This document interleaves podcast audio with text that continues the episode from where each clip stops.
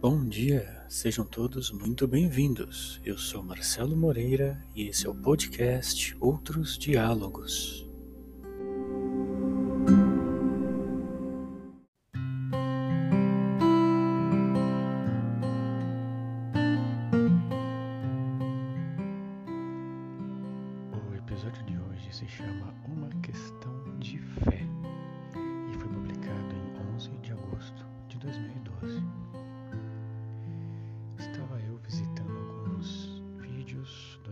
Ateu quando comecei a refletir sobre a eterna discussão entre crentes e descrentes, ambos vomitando suas pseudoprovas da validade de suas crenças e ou do absurdo das posições contrárias. Surpreendeu-me o quanto é firme e profunda a fé de um ateu. Digo fé porque o ponto de vista ateu é tão arbitrário, supostamente racional, quanto de qualquer outra crença. A aposta. Afinal, fé é sempre uma aposta. A aposta do ateu é muito mais séria, compromissada e profunda que a de qualquer outro crente. Recebo esta revelação de uma divindade muito cultuada atualmente, a lógica. A coisa toda é muito simples. Pensamos em divindade, temos apenas duas alternativas para conduzir nosso raciocínio. A. Ela existe. B. Ela não existe.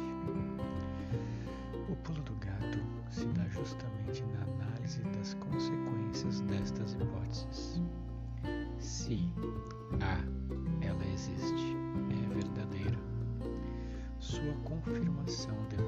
Apenas da decisão desta divindade em se apresentar.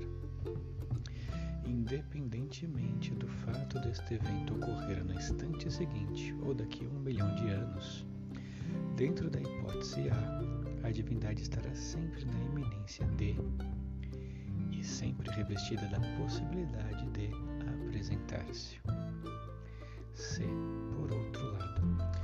Optamos por tratar como verdadeira a hipótese B ou mais, ainda que ela seja efetivamente concreta, ou seja, a divindade não existe.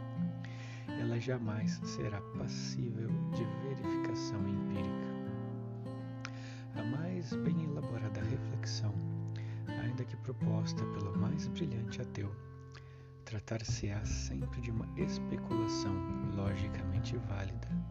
Mas qualquer estudante de lógica sabe que validade não é sinônimo de verdade.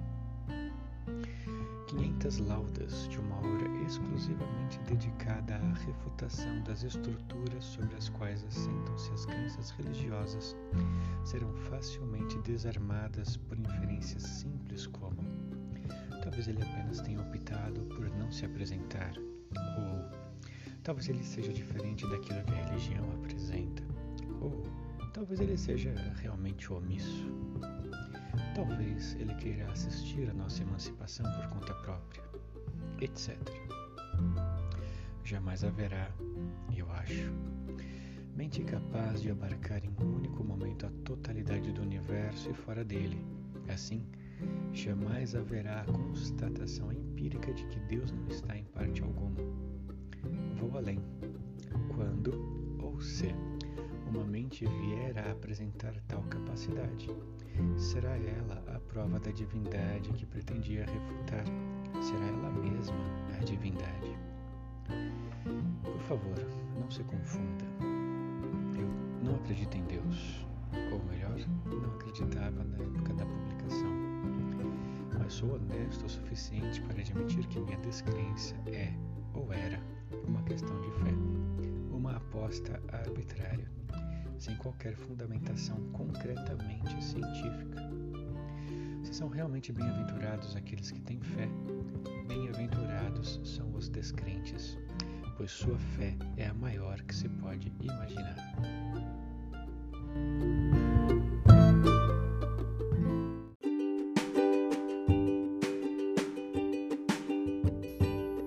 E esse foi o nosso episódio de hoje. Obrigado por retornar. Se você gostou, nos siga. Se não gostou, envie-nos suas críticas, sugestões, dúvidas. Lembre-se, devemos sempre dialogar. Até a próxima!